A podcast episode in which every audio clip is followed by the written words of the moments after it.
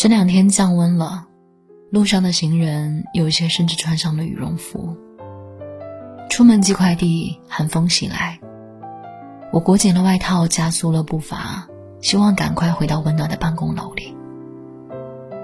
走在路边，一位头发花白的环卫工人却躺在树下做短暂的休息。他的身子下铺着硬纸板，手边的袋子里是他尚未吃完的午饭，半个馒头和一些咸菜。一个半旧的矿泉水瓶里，还剩下了最后一点水。没有拯救众生的能力。却依然看不得他人疾苦，我只觉得眼睛好像被风吹得难受极了，只能匆匆逃离。不知道他是谁的父亲，又或者是谁的儿子。本该享福的年纪，却在依然努力撑起一个家。不知道你发现没有，这个世界真的没有对能吃苦的人好一点。他们只会吃更多的苦。我们时常抱怨生活很苦，但也只是脚底有泥；而有的人半个身子都陷在泥里，挣脱不出。更让人感到难过的是，很多人过得不好，并不是因为懒。这些人身上往往有中国人最坚韧不拔的品质：善良、努力、勤劳。可他们辛苦一生，依然挣扎在最底端。他们有的是力气，没有的是钱。这些人在出生的时候，应该也是对这个世界充满了希望吧？可结果并不如意，谈何梦想理想？仅仅想要吃饱饭、穿暖衣、有个蜗居的家，都无比艰辛。我们总是在说顺其自然，其实哪有顺其自然，只不过是别无选择。就像人世间里说的，觉得苦吗？自己嚼嚼咽了。不如意事常八九，可与人言无二三。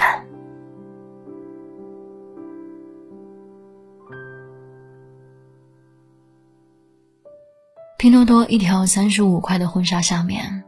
网友留下了十万加的点赞和评论。一位男士给自己残疾的妻子买的婚纱，他说他很喜欢，很好看。背景是简陋的屋子，背后的桌子上放满了满满的药品。我相信他一定是尽了全力给妻子买了梦想中的婚纱。我感动于贫穷之中依然不乏浪漫和珍惜。那件三十块的婚纱的意义，并不会输给三十万的婚纱。可我依然很难过。大家的祝福除了安慰，甚至无法改变这对夫妻的生活。除了难过，我们什么都做不了。我们偶尔看不上拼多多，可是穷苦人是不配谈质量的。如果真的有钱，谁不想买更贵、更好的东西呢？十几块的电饭煲，三百块的电视机，为了几块钱的好评返现，很多人在评论区里晒出了自己的窘迫。拼多多的买家秀里，藏着很多人间疾苦。可专家却说，去开着车种地吧，现在谁拿不出五十万？去县城里买房子住啊？自己活在光亮里，难道真的不清楚别人的黑暗吗？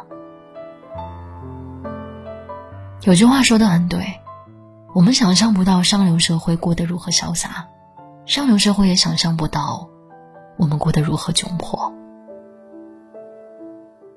为何那位书记在疫情发布会上哽咽地说，他错过了十八岁女儿的成人礼？如此让人愤怒，因为人类的悲喜不相同，但最起码的共情能力应该有。作为一个母亲，她说这句话很合理，可在疫情发布会上来说真的不合适。很多人失去的是生计、学业，甚至是生命。不知道他有没有看到新闻，在他热搜的前一天，一位阳性密接的外卖员，工作十七个小时，接了六十五单，只吃了一顿饭。何不食肉糜？有位网友说的很对，有人还在为自己缺席孩子十八岁生日难过，有人三百六十五天天寒暑热辛苦奔波。人间非净土，各有各的苦。如果有能力站在高处，也不要轻描淡写他人的苦难，这众生啊，本就够苦了。《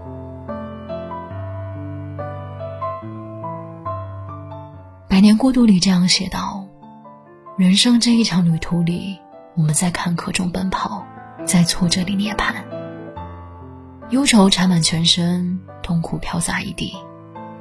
我们累，却无从止歇；我们苦，却无法回避。现在的一切都不是很好，每个人都很难。时代的一粒灰落在个人头上。”就是一座山。偶尔很难过，因为路要自己走，难要自己熬，孤独也要自己承受。但我总希望这个世界能好一些，再好一些。希望善良的人被人看到善良，希望努力的人被人看到努力，希望不辜负生活的人，也不要被生活辜负。希望熬过风浪，我们总能看到彩虹。